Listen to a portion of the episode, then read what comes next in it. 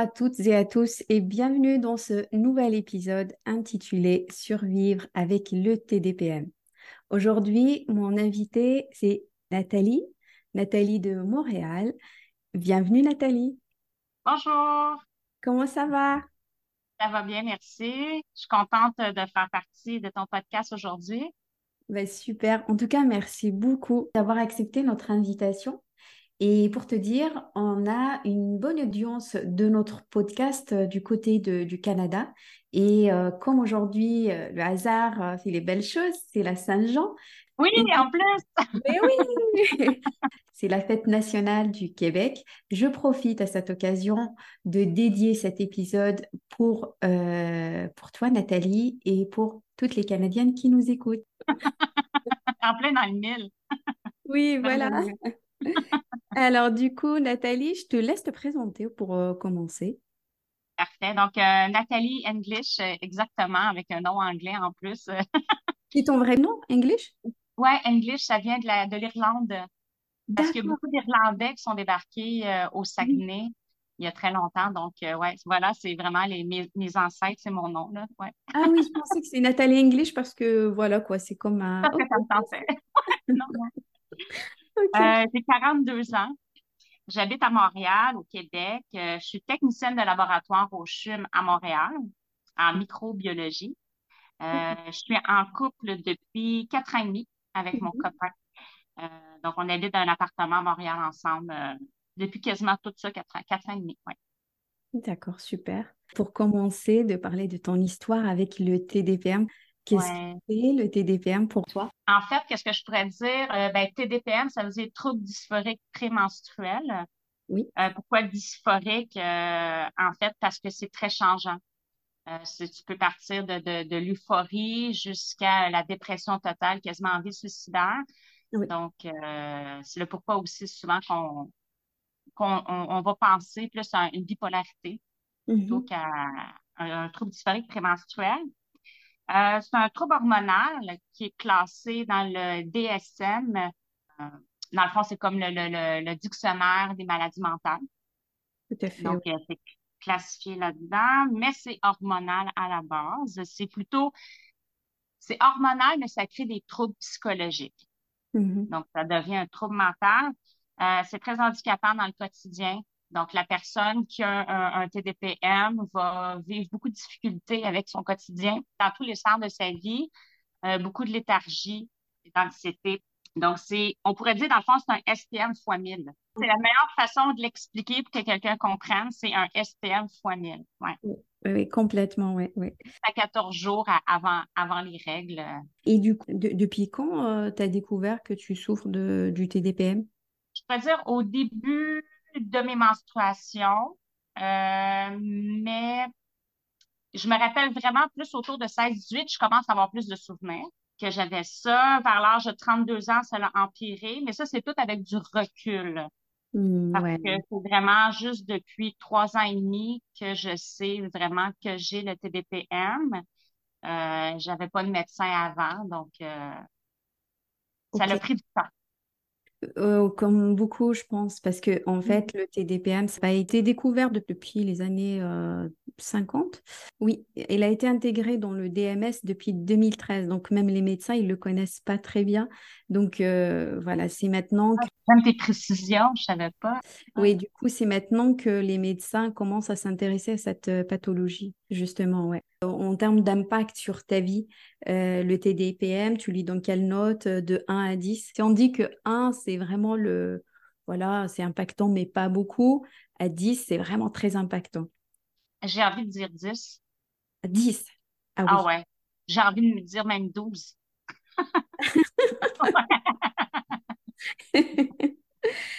Très, très, impactant. Ouais. Et du coup, euh, une autre question, comment tu as réalisé que as, tu as du, du TDPM? J'ai réalisé une fois où j'ai euh, décidé de faire les recherches pour le découvrir, parce que vu que j'avais pas de médecin euh, à cette époque-là, ça fait peut-être deux ans maximum hein, que j'ai un médecin de famille. Donc, sans médecin de famille, tu n'as pas de gynécologue pour t'aider, tout ça. Donc, c'est vraiment par moi-même que j'ai découvert en faisant des recherches sur Facebook, sur Internet, je dis Facebook parce qu'il y a un groupe, euh, il y a plusieurs groupes euh, de gens qui souffrent aussi de CDPM dans des, sur euh, des groupes Facebook. J'ai eu beaucoup de discussions avec ces femmes-là. Donc, c'est, j'ai fait des liens énormément en tenant un journal de symptômes aussi. Mais le gros de tout ça, c'est, vraiment le changement avec mon copain que, que je suis avec depuis quatre ans et demi qui m'a, qui m'a donné la force de m'attaquer au sujet. Parce que sinon, j'aurais peut-être passé tout droit. Il y a peut-être plein de femmes, en fait, qui l'ont, qui ne le savent pas. Ouais. cherchent. Et, du coup, c'est en fait le fait que tu es dans une relation amoureuse, comment exactement, euh, pour qu'on pour comprenne un peu plus? Ça m'a poussé à vouloir changer parce que vu que c'est très, très, très impactant dans ta vie, dans ton quotidien, puis bon, que les humeurs changent énormément. Au niveau de l'humeur et de l'anxiété, vivre en couple avec ça, ça peut être très lourd. Euh, ça a des gros impacts au niveau, euh, au niveau du couple parce que c'est lui qui le voit réellement, ton TDPM. C'est lui qui, qui, est là, live, euh, que les autres, ils ont juste des échantillons, tu sais. Euh, lui, il, y a tout au complet. Donc, pour que la relation dure, il faut faire des efforts et essayer de savoir pour guérir ça. Euh. oui, complètement. Ouais, ouais, c'est, c'est, tellement vrai ce que tu dis. c'est là, en fait, les, les, les conjoints, c'est les premières personnes, on va dire, ou les enfants pour les personnes qui ont des enfants c'est les, les, premières personnes qui sont impactées. Ils ont de A à Z. Quelle chance! Et du coup, euh, pour les manifestations ou les symptômes que, du TDPM que tu avais euh, connus personnellement, euh, quels sont ces, ces, symptômes les plus, en tout cas les plus impactants? Anxiété généralisée. moi, je pouvais jusqu'à m'en vomir parfois ça devenait fort, je pouvais en vomir. Euh, léthargie épouvantable, ça c'est de la fatigue chronique extrême, plus capable de rien faire, envie de rien faire, tout ce qui habituellement est quelque chose que, que, que tu aimes, là, ça te dit absolument plus rien. C'est comme si tu étais en dépression, envie suicidaire très forte aussi. Ouais. ouais. J'aurais jamais passé à l'acte.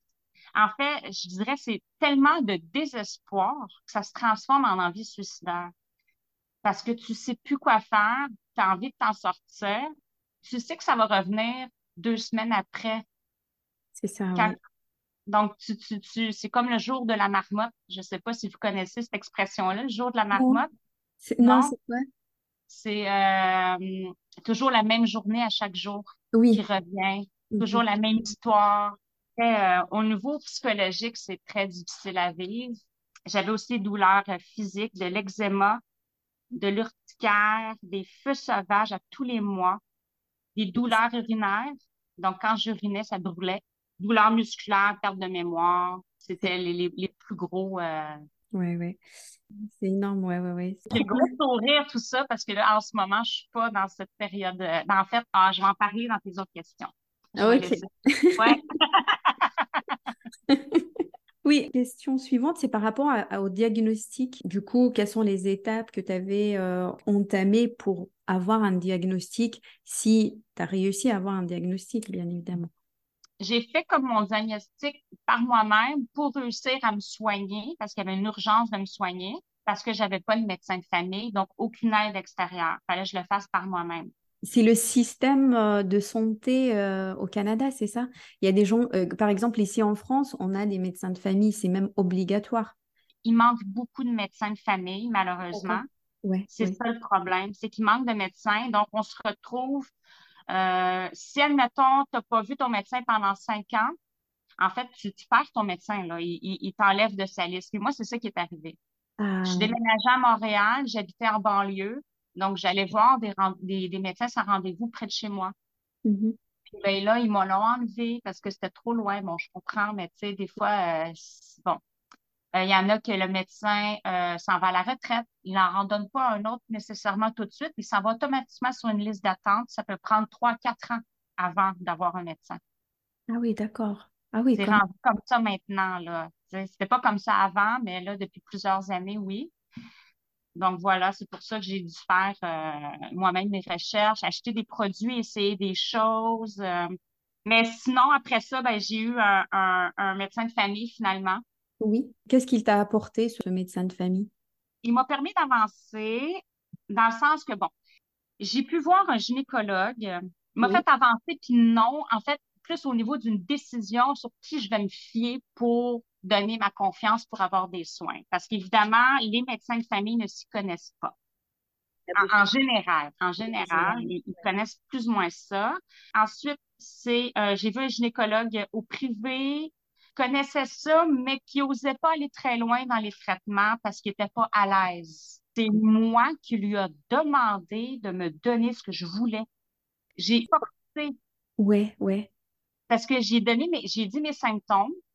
Il n'a pas bronché, il n'a pas dit non, c'est pas ça. Il a juste, il a dit OK, d'accord, ouais. En fait, il m'a même dit arrête parce que j'en disais trop de mes symptômes. Il dit c'est beau, tu peux arrêter. Puis il m'a dit OK, il dit moi, je soigne ça avec la pilule contraceptive. J'avais déjà essayé la pilule, puis ça n'avait pas fonctionné avec ce même gynécologue-là. Donc, quand je suis retournée, j'ai dit qu'est-ce qu'on fait? Il dit ben là, il dit moi, c'est comme ça que je soigne, je sais pas, qu'est-ce que tu veux? Qu'est-ce que tu veux, là? Je dis ben moi, je veux le dépôt Lupron. Fait qu'il dit, ben, tu sais que tu vas tomber en ménopause, tout ça, une grosse explication. Bref, j'ai dit, donne-moi-le. Puis je pleurais dans, dans, son, dans, son, euh, dans son cabinet. Je pleurais. Je dis, je peux plus vivre comme ça. Je peux plus vivre comme ça. Il faut absolument qu'on fasse quelque chose maintenant. Puis il voulait pas. Fait que finalement, j'ai dit, je l'ai supplié de me donner le Lupron. J'expliquerai c'est quoi tantôt. Oui, tu peux expliquer justement ce que c'est le Lupron? C'est euh, une ménopause euh, médicale. Euh, qu'on donne par injection dans le, dans le bras ou plutôt le haut de la fesse pour euh, mettre en, ménopause artificielle, si on veut, pour mettre nos ovaires au repos le plus possible. Donc, c'est sûr qu'il y a encore une petite sécrétion d'hormones parce qu'on a encore nos ovaires, mais c'est le plus proche qu'on peut être d'une ménopause. Euh, pour ensuite contrôler les hormones de l'extérieur en prenant des hormones bioidentiques ou, ou autres hormones pour femmes ménopausées seulement, et là, on va essayer d'avoir comme une euh, plus lisser en fait les symptômes, mais pas les symptômes, mais les, les pas que ça fasse de variations. Exactement, c'est ça que je veux dire par là.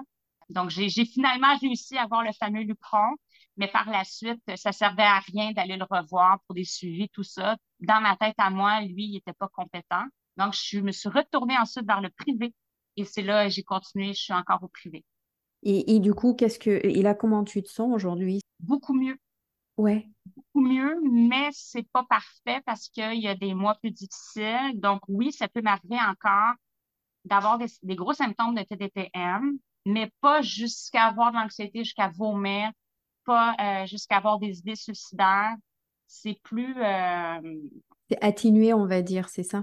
Exactement, c'est atténué. Puis j'ai changé souvent de sortes d'hormones pour femmes ménopausées pour trouver celui qui s'adaptait le mieux à moi parce que j'ai été sept mois à avoir des saignements. Des saignements? Euh, oui, j'avais des spottings qu'on appelle. Spottings, oui. Euh, ben, c'était vraiment tous les jours pendant sept mois, sauf que c'était petite quantité. Quand j'avais mes règles, c'était vraiment en plus grosse quantité que d'habitude. Donc, tu sais, c'était pas parfait. Donc, là, en ce moment, celui que j'ai, qui s'appelle Tibolone, j'ai plus, euh, j'ai plus de saignements. Ça fait deux semaines. Et euh, je file mieux aussi euh, au niveau mental. Je vois qu'il y a vraiment une amélioration. Il ouais. faut travailler fort pour trouver. Là. Ouais.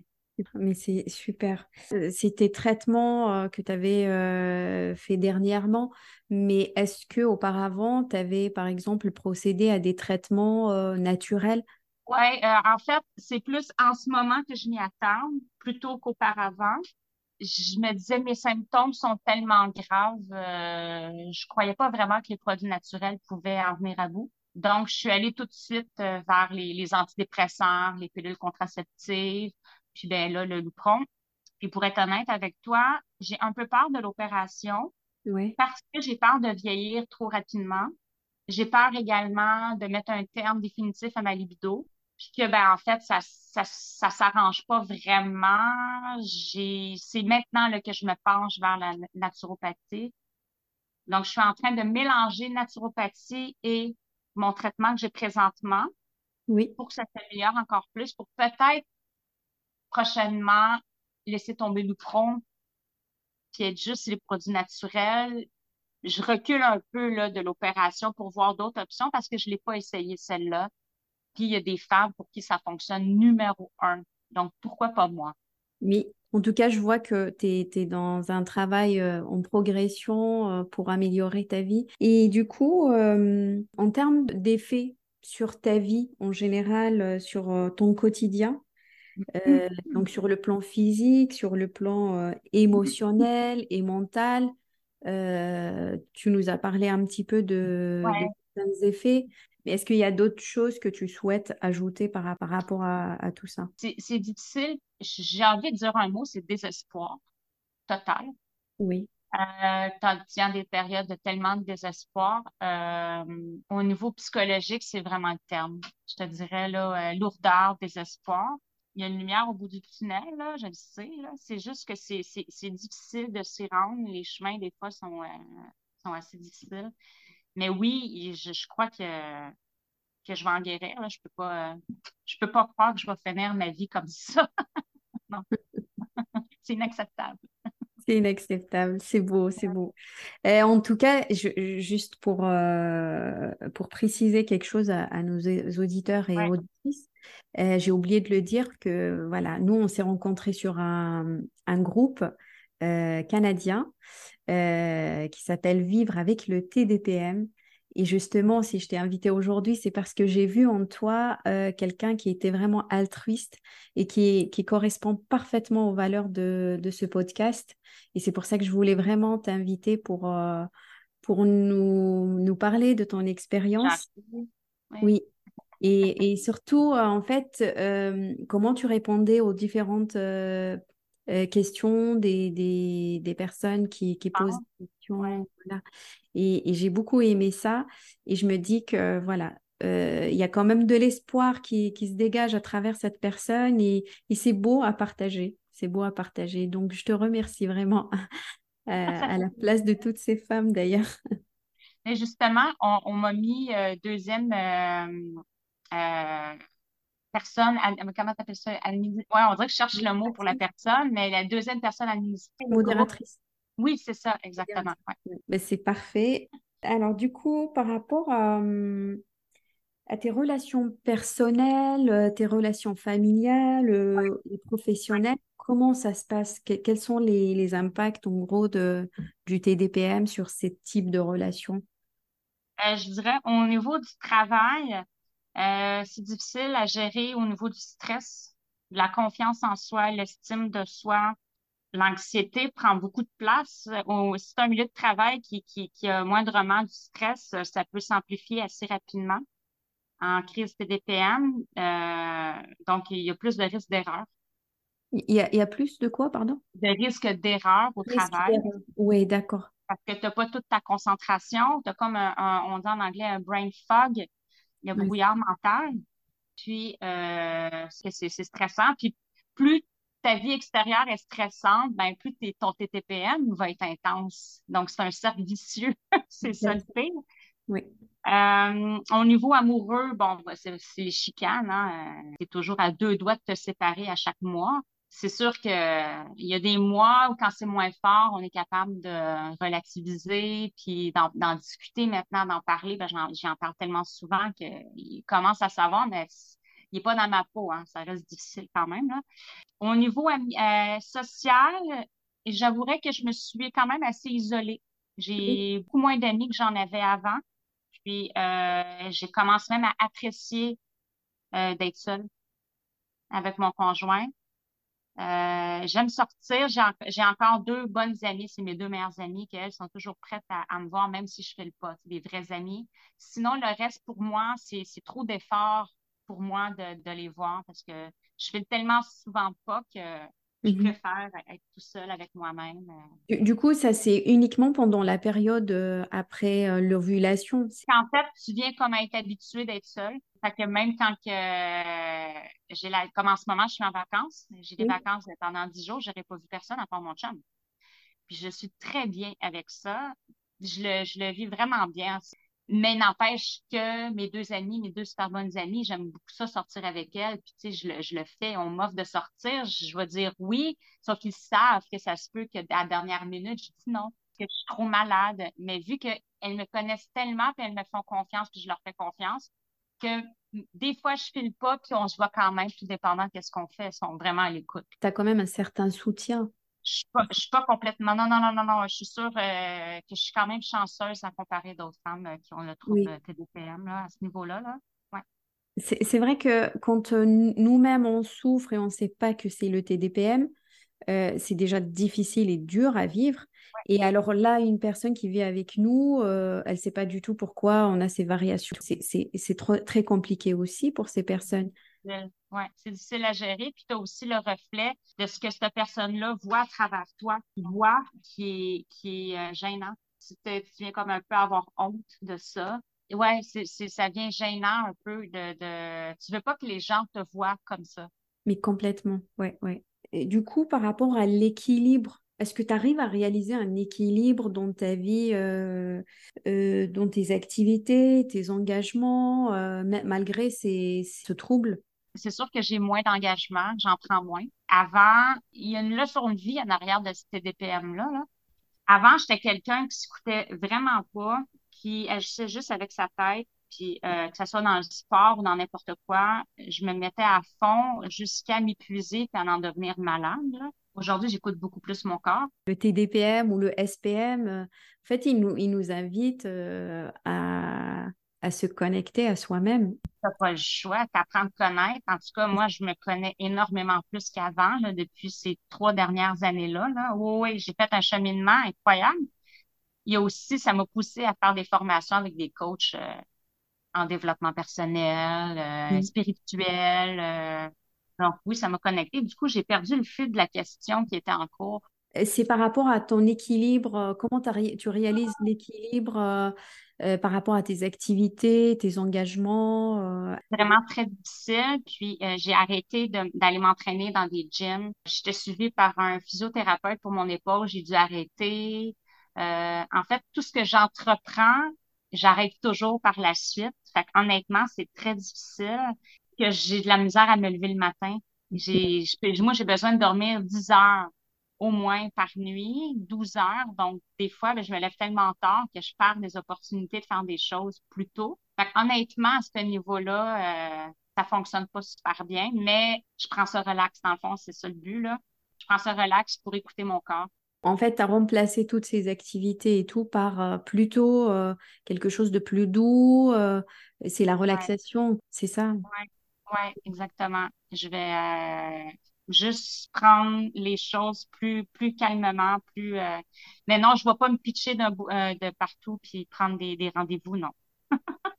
Mais oui, je comprends. Oui. Et du coup, tu fais quand même un peu de sport pour l'activité physique qui est un peu indispensable quand on a le, c'est ça qui est un peu comme un cercle vicieux aussi qui m'a vraiment frustrée énormément. Je recommence à faire un peu de vélo qui a marché.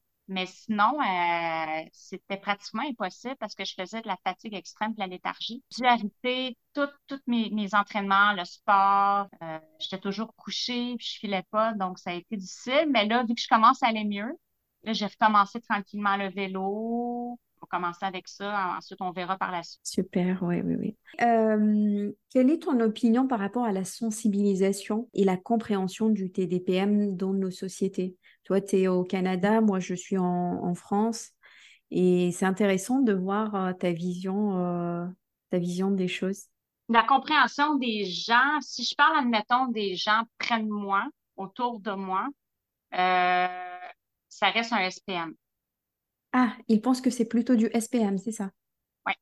D'accord. Quand que je parle, c'est difficile à comprendre parce que tu vois, moi, à mon travail, euh, j'ai une, femme qui travaille avec moi qui me disait euh, Pourquoi tu pleures? Euh, pourquoi tu mets pas de la musique et tu danses pour. tu sais, pourquoi que. C'est. c'est... Faut que je me dise, la pauvre, elle comprend pas. Hmm. Faut pas le prendre personnel. Mais c'est quand que tu expliques réellement tes profondément ce que tu vis. Au début, il croit comme, pas réellement que ça peut en venir jusque-là. Euh, souvent, ben, c'est ça, je vais dire, ben, j'ai tel, tel symptôme. Ah, c'est tes hormones, ça. C'est juste comme ça, c'est diminuer, dans le fond, l'impact que ça a dans ta vie.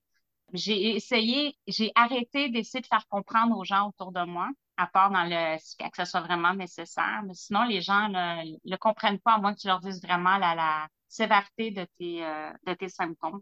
Pour la compréhension en dehors de ça, au niveau des médecins, tout ça, ben, il y a des formations. Euh, euh, en fait, il y a, nous, au Québec, on a Véronique Cloutier, je ne sais pas si elle s'est rendue jusqu'en France. C'est un médecin? C'est une femme qui fait des, des, des, des émissions, des talk shows au Québec. Et elle est très populaire au Québec. Je ne sais pas si tu peux la regarder de chez toi, mais en tout cas, elle a fait une, une télésérie sur les hormones. J'ai de la misère à me rappeler c'est quoi le titre de sa série, là, mais en tout cas, elle n'a fait rien qu'une. Puis, euh, c'est sur trois épisodes. Ça explique en gros euh, les problèmes au niveau euh, des hormones au Québec. que les médecins font. Hein? Au Québec, spécifiquement, c'est ça? D'accord. Oui, en fait, elle parle au nom du Québec pour sensibiliser en fait les gens à comprendre que les hormones bio-identiques pour femmes ménopausées, c'est extrêmement important. Excuse-moi Nathalie, juste pour préciser, euh, les hormones bio-identiques, c'est des hormones dérivées des, plantes euh, et elles sont modifiées, euh, voilà, traitées dans les laboratoires pour obtenir des, des, structures un peu identiques aux hormones humaines, d'où le nom bio-identique.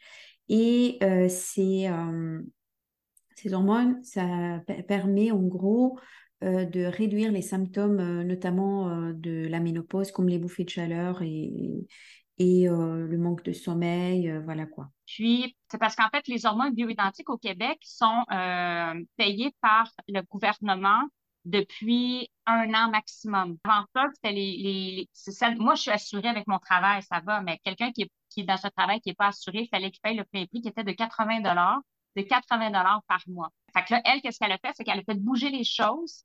Puis maintenant, la gynécologue, docteur Demers, donne des formations aux gynécologues et aux médecins pour apprendre sur l'hormonothérapie, pour sensibiliser euh, les gens, tout ça. Puis, euh, il y avait aussi une petite capsule dans ces trois épisodes qui parlait du TDPM. Et là, écoute, là, j'étais, mon Dieu, merci Véronique, merci, merci, merci. Là, je la trouvais hot. parce qu'elle a pu se faire entendre parce qu'elle est connue, puis elle a pu véhiculer le message qu'elle avait véhiculé. Fait que vraiment, ça, je trouve ça super. Mais du coup, tu as répondu un petit peu à oui. la prochaine question qui est euh, quelles sont les ressources que, que tu avais utilisées en gros euh, les, euh, les communautés en ligne ou même les groupes de soutien que tu avais que tu avais utilisé euh, dans ton, ton parcours pour... Euh, J'ai fait des formations en développement personnel, du coaching, pour m'aider à aller mieux dans ma tête. Même si ça allait pas guérir ma maladie, au moins ça allait me stimuler l'esprit euh, d'une façon positive. Sais, même en léthargie, j'étais capable quand même d'écouter les vidéos de ces coachs-là. Je veux dire, j'étais capable quand même de me nourrir de ça. Je faisais des, formations en spiritualité aussi. Mais du coup, les personnes qui nous écoutent, euh, peut-être elles peuvent regarder pour euh, avoir plus de, de connaissances euh, sur le TDPM et avoir plus... Un livre à lire, Maudites hormones. Oui, de Natacha. Oui, Natacha. Là, j'oublie le... le... Ouais, En tout cas, je vais le mettre dans la bio en fait, c'est elle qui a parlé euh, dans l'émission, euh, si je me trompe pas, de Véronique Cloutier. Oui, même ici en France, elle a beaucoup intervenu euh, aussi dans des podcasts. Elle, va peut-être faire avancer, faire connaître en tout cas. Oui, oui, c'est ça. Parce qu'elle fait quand même un colour, elle aussi. Là, Oui, par rapport à la reconnaissance et la prise en charge du TDPM, comment tu, tu vois les choses? Il y, a, des initiatives effectivement de des, euh, des personnalités publiques, on va dire, comme Véronique là-bas euh, chez vous euh, au Canada. Ici aussi, il y a, y a, plusieurs, il y a beaucoup de, de podcasts lancés autour du TDPM. Il y a des groupes.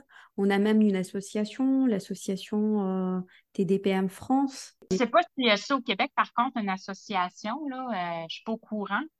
Le PMDD euh, Canada, oui. Ah ouais, ok, je vais le mettre. Ah, ok, ouais, c'est en anglais par contre. Euh, c'est en anglais, oui, oui, complètement, c'est en anglais. Mm. C'est ça qui arrive qui est plate, là, mais c'est bon. On, se débrouille un peu, là. Mais, euh, tu sais, vraiment francophone, il n'y en, a pas, là, c'est ça, ouais. Mais attends, tu t'appelles English? English? Ben je viens de la faire prendre dans mon propre piège. je sais. Oui. quand j'étais jeune, c'était comme, je voulais pas, euh, je sais pas, je voulais pas assumer mon nom. ouais, non, je ne fais que me débrouiller. Euh, mais OK, super, good, je l'ai noté. Euh, mais sinon, Véronique Cloutier, elle a donné beaucoup d'espoir, puis de savoir que de ton côté aussi, en France, ça commence un peu à bouger. Les réseaux sociaux font avancer les choses. Ça n'a pas juste des côtés négatifs, ça a énormément de côtés positifs. Il y a des avancements. Je vois des fois dans, dans le groupe Facebook qu'on est, toi et moi, je ne sais pas ça fait combien de temps que tu es dedans, mais ça arrive une fois de temps en temps qu'il y a des, des jeunes femmes qui ont l'air à faire des études sur le sujet, qui envoient des petits documents pour qu'on puisse répondre à des questions, puis utiliser ça, je pense, je ne sais pas si c'est pour euh, un doctorat, une maîtrise, un sujet. Mais oui, je vois ça passer aussi, puis je réponds toujours. Je me dis, euh, ça peut aider. Pour répondre, c'est là pour nous, là. Donc, c'est sûr que aussi, je me demande, est-ce que c'est parce que nous, on a beaucoup plus d'intérêt qu'on voit les ressources qu'il y a quatre ans, mettons, dans mon cas à moi, vu que, je ne cherchais pas encore, que je ne les voyais pas. Peut-être qu'il y a, je sais, y a ça aussi des fois que je me pose comme question. Il y a un éveil de conscience. C'est effectivement euh, le TDPM. Euh, j'étais diagnostiquée en 2019. Et quand tu regardes, tu cherches tes DPM à l'époque, il n'y avait pas grand-chose. Hein. Ouais, mais on entend beaucoup à la télé, euh, la radio, euh, les réseaux sociaux, euh, qui sont sur les réseaux aussi. On parle des personnes comme nous, hein, comme nous. Je suis spécialisée maintenant dans, dans, tout ce qui est SPM et TDPM et dans le coaching pour, pour aider les femmes qui souffrent de ça. et on essaye vraiment d'apporter quelque chose pour euh, vulgariser euh, surtout le TDPM qui, qui, est quand même une maladie, un trouble, c'est un trouble qui, qui, qui, pousse quand même au, suicide. Et le suicide, c'est un fléau qu'on... C'est rendu grave, là, rendu là. oui, c'est ça. Donc... Ah, ben, je suis contente d'entendre dans toi aussi ton parcours que tu dis que euh, vu que toi, ça fait encore, ça fait plus longtemps que moi, en fait, que tu es consciente de ça, le TDPM, tu as pu voir plus l'évolution. Moi, c'est comme plus récent. c'est pour ça que je dis, tu sais, c'est-tu parce que là, tout d'un coup, je m'y intéresse, que je vois tout ça arriver? Mais euh, ouais, c'est fun de, voir euh, que toi, tu as vu ça. mais oui, de plus en plus, on en parle. Du, coup, pour toi, tu sens qu'il y a vraiment de l'espoir, hein, c'est ça? Oui, c'est sûr qu'il y, y, y, a des moments que il y a des up and down, si tu veux. Oui, des hauts et des bas.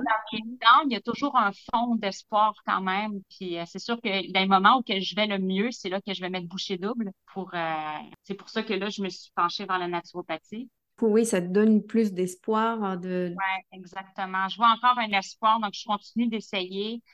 Euh, c'est sûr que si la naturopathie ne fonctionne réellement pas, tout ça, peut-être que je vais me finir par me pencher vers l'opération, puisqu'on a tout un TDPM de, à différents niveaux mais j'ai vraiment, vraiment la conviction d'essayer ce, ce côté-là. Pour vrai, je le sens. Je me dis, imagine si je me fais opérer, puis que finalement, les produits naturels m'auraient aidé. C'est fou, là. En, tout cas, mon combat actuellement, moi, j'ai dépassé le SPM et le TDPM euh, sans euh, pilule. Ouais, tous les produits chimiques, non. C'est une décision. Après, voilà, c'est euh, on fait les choses par rapport à, notre intuition. Et c'est bien de respecter en gros ce qu'on ressent intérieurement. Euh, moi, je me suis dit, les antidépresseurs, no way. Euh, les pilules, no way. Et tout ce qui me reste, c'est de chercher autrement comment je peux faire pour me dépasser le, le, SPM et le TDPM. Oui, des brouillards hein, à la base un peu. complètement. Ah Maintenant, je sais que voilà, euh, j'ai euh, ces troubles. Comment je peux faire pour, euh, pour les dépasser? Il a fallu chercher, il a fallu rencontrer des professionnels de santé, il a fallu essayer, tester, tester jusqu'au jour où je me dis, mais bon, c'est, on est quelle date là? J'ai moins 12, mais il n'y a rien. J'ai moins 4, il n'y a, a, rien. Enfin, je me sentais vraiment, tu vois? Et je trouve que c'est super intéressant parce qu'il y a possibilité de, euh, de guérir du SPM et du TDPM. Seulement, il faut respecter une, sorte d'hygiène de vie. Et ça, malheureusement, euh, euh, il n'y a pas une prise en charge holistique, c'est-à-dire sur tous les aspects de la vie de la personne. Et, malheureusement, les médecins, oui, les gynécologues, ils donnent des pilules, les psychiatres, les antidépresseurs, alors qu'il y, a vraiment quelque chose à faire. Il y a de l'espoir. Tous les, les, professionnels dans une personne. tout jubiler euh, tout ce qu'on a de besoin. Mais j'ai trouvé que la naturopathie, c'était celui, celui qui rejoignait le plus le corps humain en entier. Quand j'ai eu ma rencontre avec le naturopathe, j'étais époustouflée, impressionnée. Il me posait des questions que je me dis personne aurait fait le lien de ce symptôme-là avec le TTPM. Moi, je lui en parle même pas, puis il me pose la question As-tu des brûlures lorsque tu urines? Euh, OK, oui. Comment ça, c'est ça? Tu sais? Fait que j'ai trouvé ça vraiment fort. Ouais. C'est ça. Euh, et il y, a, euh, y a les naturopathes, il y a les, les kinés. Moi, c'est une kiné qui m'avait aidé. Hein. C'est une, une, kiné, d'ailleurs, que je souhaite inviter très prochainement. Voilà, donc donc il y a, y a un travail. Quand on a le TDPM, surtout le TDPM, le SPM à la, à la rigueur, c'est physique, ça fait mal et tout, mais bon, quand on a des tensions au niveau des seins, on n'arrive même pas à, voilà quoi, se, euh, juste frôler comme ça le sein et ça nous fait mal, c'est vraiment difficile à vivre. Mais quand on est en léthargie, on ne peut pas dire qu'on voilà, on se comporte comme une personne normale. On est malade. Il faut l'accepter et surtout trouver des solutions. Et il en existe beaucoup. Euh, il y, a des, il y, a des, y a un travail qui a été fait par plusieurs personnes euh, euh, qui ont des, de l'expérience. c'est des patients experts. c'est des voilà quoi. Il y, a, il y a des professionnels de santé aussi qui commencent à se spécialiser. Et pour moi, il n'y a que de l'espoir. il faut, faut vraiment pas du tout perdre de l'espoir. Et, et voilà, c'est très important. Merci. Merci pour ton beau message. Et eh bien, ton dernier message du coup, et quels sont tes conseils pour les femmes qui souffrent de, du TDPM Qu'est-ce que tu, tu, peux dire euh, à toutes ces femmes qui cherchent des solutions? Euh, et je pense qu'à travers ton histoire, vraiment, il y a beaucoup d'espoir aussi. Et c'est vraiment, tu as tout le mérite parce que quand même, tu, tu vivais un certain temps des vomissements. Hein. Ça, c'est, ah trouve énorme. Ouais. Oui. Mais en, fait, euh, arrêtez de boire du café. OK. Arrêtez de boire du café. OK. Je pense que ce serait la première chose à faire, honnêtement. Là. Ça, ça peut augmenter l'estrogène, l'anxiété, tout ça. Ouais, arrêtez de boire du café, arrêtez de boire, arrêtez de boire du thé. Je dirais que ce serait la première chose. Diminuer sa consommation d'alcool au maximum aussi. Alcool. Euh, ça ne dit pas de ne pas en boire une fois de temps en temps. Mm-hmm. Euh, je dirais aussi de beaucoup s'écouter, euh, d'être très près de, de, ce qu'on ressent et euh, oui, de s'écouter. Puis en fait, souvent, l'anxiété vient du fait qu'on ne s'écoute pas. Complètement. Fait que ça, ça part de là aussi. Tu as quand même aussi un cheminement à faire en tant que personne. Apprendre à te connaître. Euh, ça ne se fait pas du jour au lendemain. La patience. ouais, ça serait comme mes, mes, mes, petits trucs de base. Et du coup, on est arrivé à la fin de, de notre entretien. C'est quoi ton... Si tu as un dernier mot à dire pour finir? Perdez pas espoir. Perdez pas espoir. Mhm. Parce qu'il y a des solutions pour chaque type de personne, pour chaque type de TDPM. Il faut essayer. C'est pas parce qu'il y a un traitement qui fonctionne pas que toutes les autres fonctionneront pas aussi, là, que vous êtes voué à l'échec. C'est pas vrai. Vous essayez une solution, ça fonctionne pas, essayez la suivante. Essayez des choses on peut pas rester. Des fois, des femmes dans le groupe me disent des choses aussi terribles qu'elles vivent. Je me dis, il faut que tu fasses quelque chose. Tu peux pas rester comme ça. On est tellement pas bien dans notre corps à ce moment-là qu'il faut, euh, faut agir. Euh, puis il y a des solutions. Il faut juste ne pas avoir peur de les essayer. Exactement, complètement. je te rejoins. Il faut être patient. C'est ça. Même si des fois, c'est frustrant, là, il faut, on n'a pas le choix. Il faut, faut continuer. Mm-hmm. ben voilà, c'est super. Ben merci beaucoup Nathalie. Je te dis euh, ben bonne continuation de, dans ta recherche et dans ta, ta guérison. Et c'est possible. merci à toi de m'avoir accueilli. Avec plaisir. Je te dis euh, du coup euh, à bientôt. À bientôt. Je vous souhaite une belle écoute et surtout un bel été qui commence ces jours-ci. Et je vous dis rendez-vous dans un prochain épisode autour d'un témoignage euh, ou peut-être d'une intervention d'un spécialiste euh, autour de SPM ou le TDPM. Et je vous dis, prenez bien soin de vous. Au revoir, à bientôt.